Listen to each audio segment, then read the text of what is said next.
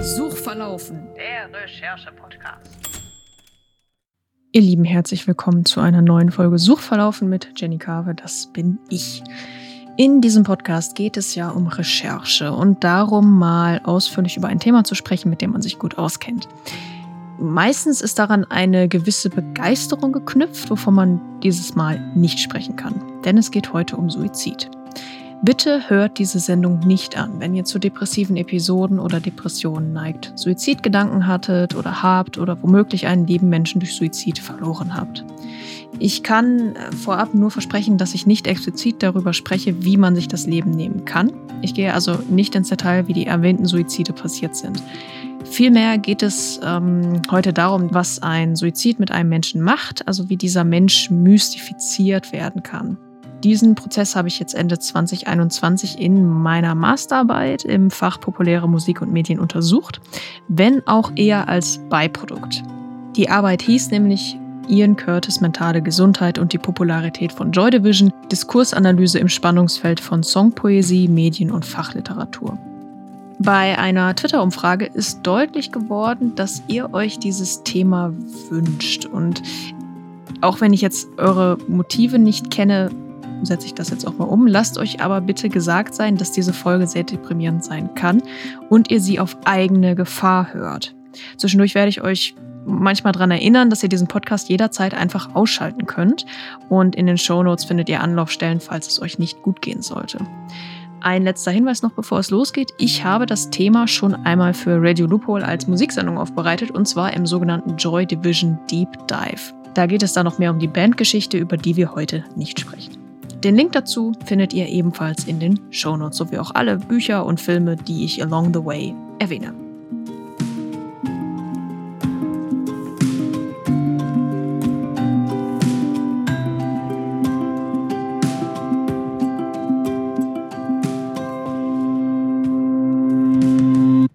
Meine Großeltern leben fast 500 Kilometer von mir entfernt. Das war als Kind nicht so einfach, weil ich vielleicht mal in den Osterferien hingefahren bin. Wir sind ein paar Mal in den Urlaub geflogen und sonst habe ich sie kaum gesehen. So. Als ich etwa drei Jahre alt war, zog ein Ehepaar in das Wohnhaus ein, in dem ich mit meinen Eltern lebte. Die beiden waren ja, ein bisschen älter und sie passten nach dem Kindergarten und später auch nach der Schule auf mich auf, schmierten mir Honigbrote und hörten meinen gequasselten Geschichten zu. Und der Mann, Egon, brachte mir schließlich das Lesen und Schreiben bei, ungefähr als ich ja in die Schule kam und er hat sich dann nachmittags hingesetzt und hat äh, mit mir den ganzen Stoff durchge durchgepaukt.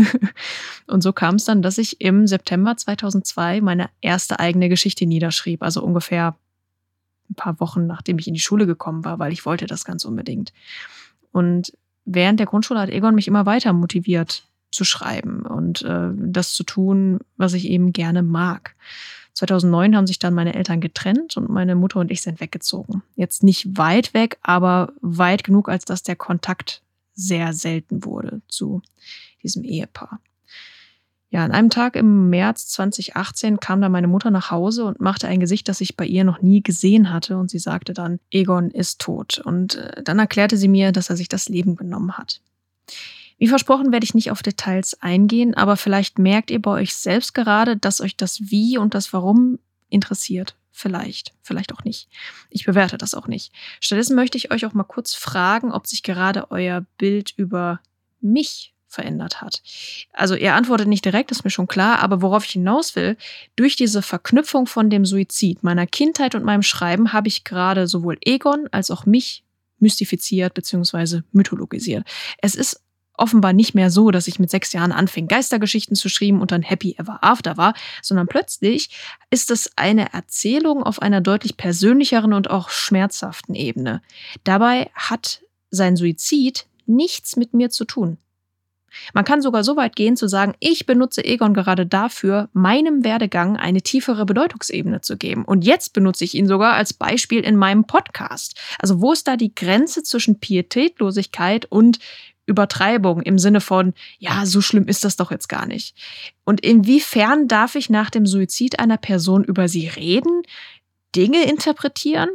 Es passiert schnell, dass jegliche Handlung einer Person, die sich suizidiert hat, im Nachhinein so bewertet wird, als hätte diese Person das ihr ganzes Leben geplant, als wäre das ähm, der feststehende Ausgang von Anfang an gewesen. Für uns AutorInnen ist hier das Stichwort Foreshadowing wichtig, für uns Menschen jedoch Mäßigkeit und Respekt. Foreshadowing.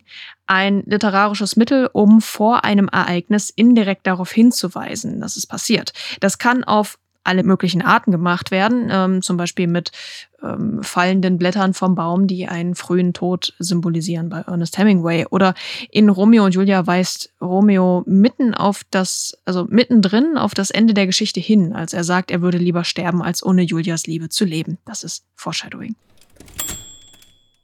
Bevor es weitergeht, sollten wir kurz darüber sprechen, was überhaupt ein Mythos ist. Im Deutschen kann man von Mythologisierung und Mystifizierung sprechen. Das war auch blöd zu definieren in meiner Arbeit und hat mir den letzten Nerv geraubt. Ähm, das sind auf jeden Fall zwei verschiedene Dinge. Mythologisierung bedeutet, eine Sache oder Person als Mythos zu interpretieren. Eine Mystifizierung ist eher ein romantischer, weniger kritischer Prozess. Ich finde, dass auch schwer zu verstehen. Darum erkläre ich das jetzt mal, also darum erkläre ich jetzt mal etwas greifbarer, worauf ich eigentlich hinaus will. Also, wenn Figuren in Büchern, Filmen etc. verletzt werden oder eine schlimme Zeit durchmachen, ähm, wächst unsere emotionale Verbindung zu ihnen. Meistens werden sie erst dann zu Helden. Zum Beispiel schaue ich gerade Grey's Anatomy und Izzy zum Beispiel, der Charakter, ohne jetzt was zu spoilern, war jetzt nicht so mein Favorit, aber ihr ist was ganz Schreckliches passiert und dadurch mag ich sie seltsamerweise mehr, weil sie für mich menschlicher ist oder ja, nicht unbedingt eine Heldin, aber ihr versteht hoffentlich, was ich meine. Und die Frage ist, woher stammen viele Helden? Abseits von Comics, primär aus Mythen und Sagen. Und ich glaube, dazu könnte man eine ganze Episode machen, darum mache ich es lieber kurz. Der leidende Künstler, der verwundete Krieger oder der getretene Hund sind starke Motive für eine Geschichte, die eben Themen wie Rache, Ausdauer, Kampf oder Verlust behandeln können und natürlich noch viel mehr. Ein Suizid betrifft nicht nur die Person, die ihn begeht, sondern auch andere Menschen oder in diesem Fall Charaktere in einer Geschichte. Es gibt vermutlich wenige Ereignisse, die tragischer sind und einen stärkeren Einfluss haben. Also das kann die Sache sein, die eine Wunde aufreißt. Das heißt, wir sprechen auch einerseits über den Mythos der Person, die sich suizidiert hat. Warum, wie, was hätte man tun können? Und andererseits über die Person, die unter dem Suizid leiden, starkes Wort, ja, ich, das ist aber so, äh, oder ihn sogar für sich benutzen, äh, Stichwort Courtney Love, dazu gleich mehr dass das alles ein sensibles Thema ist, brauche ich eigentlich nicht zu sagen. Aber ich kann mir vorstellen, dass einige AutorInnen Suizid niemals in ihren Geschichten verwenden werden. Ich habe überlegt und mir ist dann eingefallen, ja, ich habe das schon mal gemacht, allerdings in einer meiner Dystopien und mit einem Hintertürchen. Und das zählt darum nur so halb. Also ich habe auch noch keinen Suizid geschrieben. Kurzer Check-in an der Stelle. Belastet dich das Thema? Dann schalte den Podcast bitte aus und tu dir etwas Gutes und schau vielleicht mal in die Show Notes. Wir sollten häufiger über Suizid reden. Ich habe lange überlegt, ob ich Egons Namen in diesem Podcast sage. Andererseits ist mein in Anführungsstrichen normaler Opa Anfang 2021 an Covid-19 gestorben und ich hatte bislang keine Probleme damit, auch öffentlich zu sagen, dass er Kurt hieß. Und ich weiß selbst nicht, ob es daran liegt, wie mein Opa gestorben ist. Also machen wir da jetzt einen Unterschied bei der Todesart, wie wir drüber sprechen? Ich kann jedenfalls verstehen, falls meine Entscheidung, Egons Namen zu nennen, später kritisiert wird. Ich wollte ihm aber auch keinen anderen Namen geben und ich wollte auch nicht um den heißen Brei herum erzählen. Und ich finde nämlich, dass wir, wie gesagt, häufiger über Suizid sprechen sollen, weil ich überzeugt bin, dass es dadurch seinen Mythos verliert. Und dass er dann vielleicht sogar weniger in Anführungsstrichen attraktiv wird für manche Leute.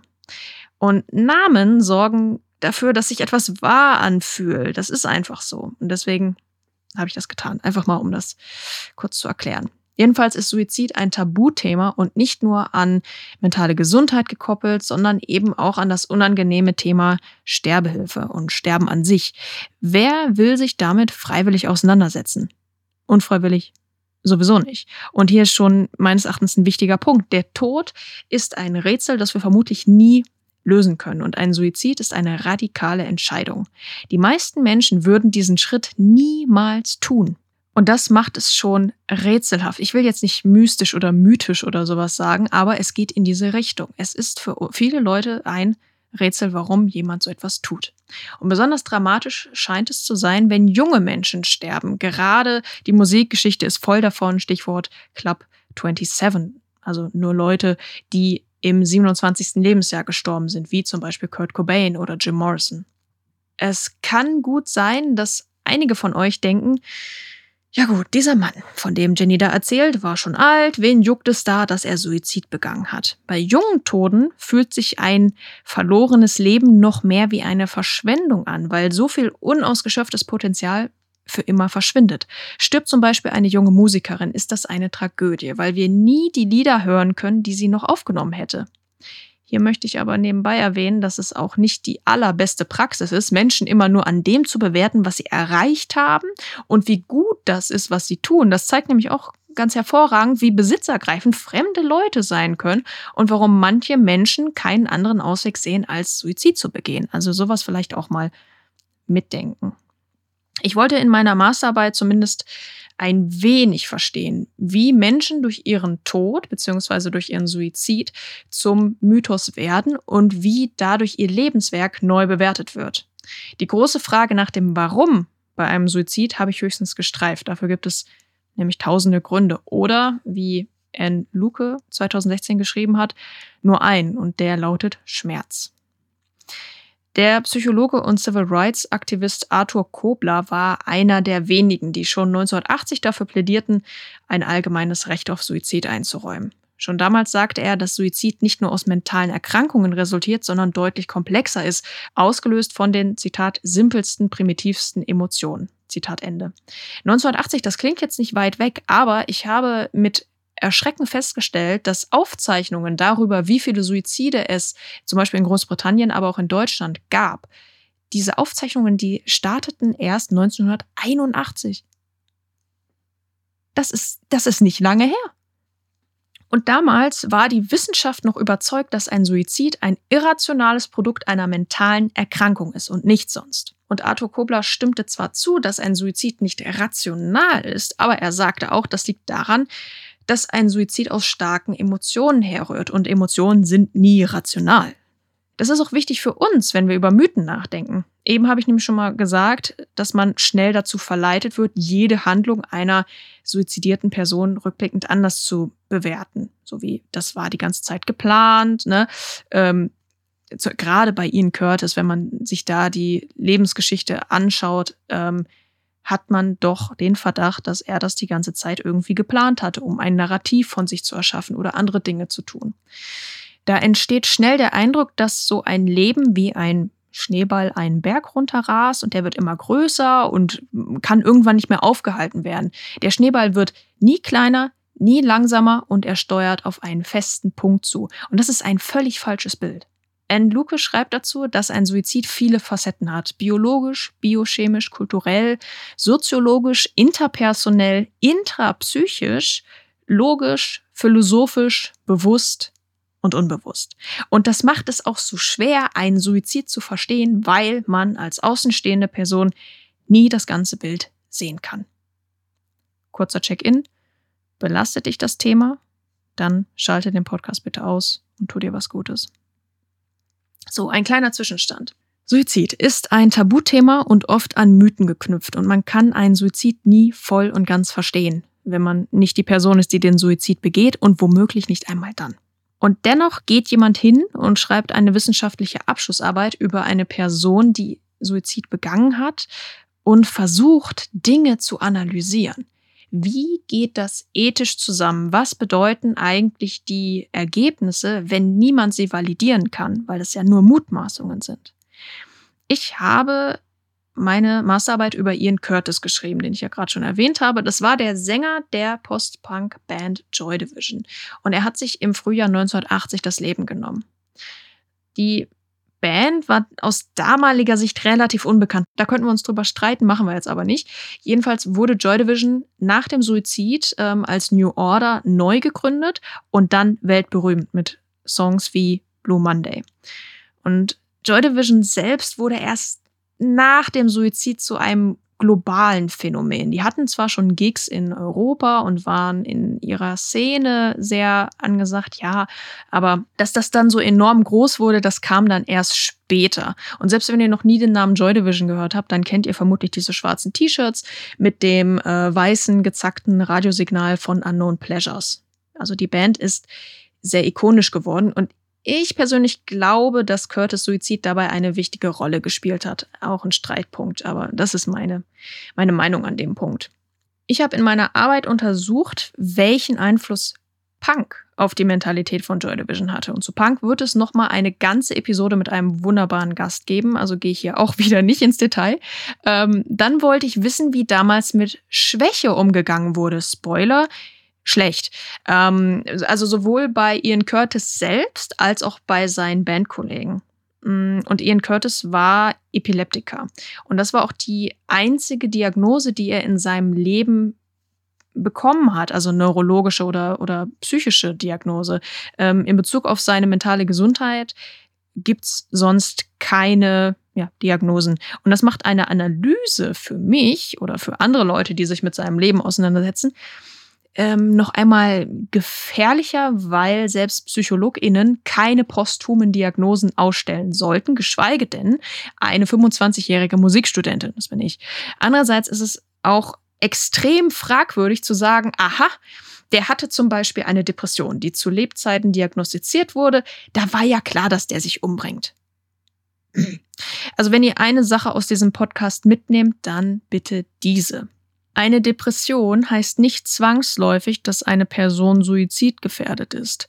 Solltet ihr einmal einen Charakter mit zum Beispiel einer Depression erfinden, nur damit ihr ihn als dramatisches Plot-Element Suizid begehen lassen könnt, dann werde ich sauer. Ich werde jetzt gerade schon sauer.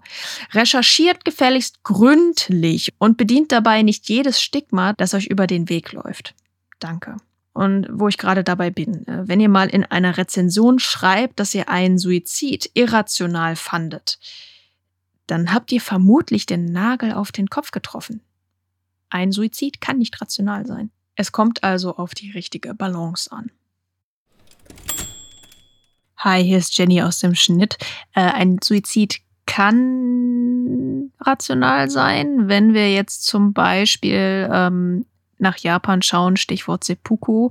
Ähm, das will ich noch kurz eingeworfen haben, aber grundsätzlich bleibe ich bei der Meinung. Kurz zurück zu Ian Curtis und Joy Division. Mm, bei dem Thema sind wir in den späten 1970ern im westenglischen Manchester und ich habe darum Zeit und Ort eine große Rolle beigemessen. Also 25 Seiten etwa, keine Sorge, das lassen wir heute. Ich möchte aber erwähnen, dass ich dann Ian Curtis Along the Way mit dem Suizid von Nirvana-Frontmann Kurt Cobain verglichen habe. Der war ähm, 15 Jahre nach Ian Curtis. Cobains Tod war, man kann es nicht anders sagen, ein mediales Großereignis, das unter anderem von seiner Witwe Courtney Love instrumentalisiert wurde. Das ist meine Interpretation der Dinge, das sehen auch andere Leute so, aber ich benutze jetzt auch wirklich das Wort instrumentalisiert. Sie hat nämlich, und darüber kann ich bis heute nur den Kopf schütteln, Cobains Abschiedsbrief öffentlich vorgelesen. Der von Ian Curtis wurde bis heute nicht veröffentlicht und ich hoffe auch, dass das so bleibt. Ähm, dafür spricht, dass die Biografie von Curtis Witwe schon veröffentlicht wurde und die, der, der Brief da nicht drin ist. Ich glaube, wie gesagt, dass man mehr über Suizid sprechen sollte, aber nicht so. Diese erwähnte Biografie von Curtis Witwe habe ich für meine Arbeit gelesen, genauso wie Bücher von ähm, Joy Division Bandmitgliedern wie Peter Hook. Sehr unterhaltsam auch tatsächlich. Ähm, Unknown Pleasures heißt da seine Biografie. Und ich habe auch die Texte von Journalisten wie Paul Morley und John Savage gelesen, waren natürlich alles männliche Journalisten, das nur am Rande. Ähm, und dann waren da natürlich noch die Songtexte von Ian Curtis, die er alle selbst geschrieben hat, die er in einem Plastikbeutel mit sich herumtrug und ähm, die ja, wenn man sie analysiert, natürlich nicht als Beweis dafür genommen werden können, dass er zum Beispiel lange plante, sich sein Leben zu nehmen. Man kann lediglich Hinweise darauf finden, dass er gelitten hat. In welcher Form auch immer. Und das ist dann natürlich eher spekulativ als wissenschaftlich. Zu guter Letzt habe ich dann Anton Corbins Film Control analysiert. Der beruht auf dieser Biografie von Deborah Curtis, das ist die Witwe, ähm, und der ist aus meiner Sicht ein fantastischer Film. Also wer sich jetzt mal mit diesem Leben von Ian Curtis und der Geschichte von Joy Division auseinandersetzen will, kann diesen Film getrost anschauen, selbst wenn ihr wisst, wie er ausgeht. Allerdings, wenn ein Leben verfilmt wird, sieht man nur die Geschichte in einigen wenigen scheinbar wichtigen Augenblicken und natürlich nie das große Ganze. Das trägt enorm zum Mythos bei. Anton Corbijn ist dabei nicht ganz unschuldig. Also er hat Musikvideos zum Beispiel für meine Lieblingsband Depeche Mode gedreht, für Bands wie U2 und auch für Herbert Grönemeyer. Ähm, kleiner Funfact, die beiden, Anton Corbijn und Herbert Grönemeyer, waren Nachbarn und Grönemeyer spielt in Control den Arzt, der Ian Curtis seine Epilepsie-Medikamente verschreibt. Ähm, jedenfalls, bevor ich jetzt hier völlig abdrifte, hat Anton Corbijn einige Jahre nach dem Suizid von Ian Curtis, also Ende der 80er, ein Musikvideo zum Joy Division Song Atmosphere gedreht. Und das ist im Grunde eine Prozession von schwarz vermummten Gestalten durch die Wüste. Und diese Gestalten tragen Fotos von Ian Curtis herum, teilweise Plakatwand groß. Und das ist ein sehr, sehr finsteres und mythologisierendes äh, ja, Video. Also Anton Corbijn großer Faktor in diesem ganzen, in dieser ganzen Maschinerie des Mythos. Aber ich kann da leider nicht ganz so im Detail drauf eingehen. Wir sind ja schon bei über 20 Minuten. Ähm, jedenfalls gab es jahrelang kaum Neuveröffentlichungen der Platten von Joy Division. Also das Plattenlabel hat auch nie ausgenutzt, in Anführungsstrichen, dass, ähm, dass Ian Curtis eine, eine, eine tot ist und eine Art Kultfigur. Da muss man tatsächlich mal so sagen, auch wenn die Plattenfirma an anderen Stellen eine Menge Scheiße gemacht hat. Und mit einer Menge meine ich, dass sie Ian Curtis nach einem ähm, Suizidversuch aus dem Krankenhaus und auf die Bühne gestellt haben. Also viel Scheiße gebaut. Egal, oh Gott. Äh, ich sollte noch meine Joy Division Folge machen. Ähm, jedenfalls so ab Mitte der 2000er Jahre zusammen mit einigen Kinofilmen über Joy Division wuchs dann die Faszination und die Fangemeinde, weil das Ganze war jetzt an eine Geschichte geknüpft, an ein, ein, ein Narrativ, wie man in der Wissenschaft so gerne sagt. Und den Anstoß dazu gab es Mitte der 90er mit dieser Biografie von Deborah Curtis. Die kam ein Jahr nach dem Tod von Kurt Cobain. Das lasse ich jetzt nur als Fakt mal hier so stehen. Das kann unrelated sein. Ich weiß es nicht. Und das Buch ist sehr wichtig, wenn man Ian Curtis na, verstehen will, ist eine starke Formulierung. Aber es zeigt ihn eben nicht nur als tragischen Künstler, der das Genie seiner Band war, ähm, sondern es zeigt ihn eben auch als teils rassistischen, teils gewalttätigen, nicht gegen andere, sondern immer gegen sich selber. Ähm, oder gegen Glas, ähm, als, als dann noch als unsensiblen Ehemann, der eben seine Frau betrogen hat. Und das ist es auch, was ich mit diesen vielen Facetten äh, meinte. Ich bekomme immer nur so ein diffuses Gefühl bei der Lebensgeschichte von Ian Curtis und nie so ein Ja, so muss es gewesen sein. Und ich habe meine Meinung über bestimmte Ereignisse in dieser Bandgeschichte und auch in dieser Lebensgeschichte mehrfach geändert und gebe sogar zu, dass ich am Anfang relativ schnell einen Verdacht hatte, wer schuld am Suizid war. Das hat sich dann aber geändert, weil ein Suizid ist kein Kriminalfall. Und selbst nach der Masterarbeit haben sich mehr Fragen als Antworten für mich ergeben, was ja bei dem Thema auch irgendwo gut ist. Kurzer Check-in nochmal. Belastet dich das Thema gerade, dann schalte den Podcast gerne aus, tu dir was Gutes, schau in die Show Notes ich versuche jetzt mal vorsichtig aus dem, was ich während der Masterarbeit für mich mitnehmen konnte, ähm, ein paar Lehren für AutorInnen zu ziehen. Lehren ist natürlich groß gegriffen, aber ähm, ja. Erstens. Mentale Gesundheit und auch Suizid sind sensible Themen, die sich nicht immer rational erklären lassen. Für das Verständnis einer Geschichte ist es aber wichtig, dass alles plausibel klingt. Hier liegt aber für mich der springende Punkt. Wenn man Figuren schreibt, die psychische Probleme haben, muss es immer glaubhaft sein. Nicht lückenlos perfekt, aber glaubhaft. Und ihr als Autorin müsst mit eurem Gewissen vereinbaren, was, wie und warum ihr so etwas erzählt. Und ihr müsst auch dazu stehen können. Es darf nicht passieren, dass jemand eure Geschichte liest und sagt, das wird offensichtlich nur dazu verwendet, um Emotionen zu forcieren und die Geschichte spannender zu machen. Also natürlich kann die Person das auch falsch interpretieren, aber ähm, dann müsst ihr dazu stehen, was ihr da geschrieben habt. Also saubere Recherche ist wichtig. Zweitens, denkt in vielen Facetten. Es ist nie nur eine Depression oder wie bei Ian Curtis nur eine Epilepsie für den Suizid verantwortlich.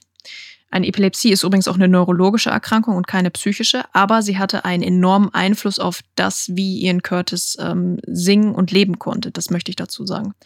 Ian Curtis schien laut den Biografien nämlich auch unter der Beziehung mit seiner Frau zu leiden, mit seinem eigenen Fremdgehen, mit, ähm, mit dem Erfolg der Band und auch mit der Tatsache, dass er seine Tochter Natalie nicht halten konnte, aus Angst, sie bei einem epileptischen Anfall loszulassen. So. Gleichzeitig gibt es Hinweise darauf, dass Curtis zu extremem Verhalten neigt und zum Beispiel bei Wut Glas zerschlug oder in seiner Jugend zum Beispiel Medikamenten von SeniorInnen stahl und sich einfach einwarf.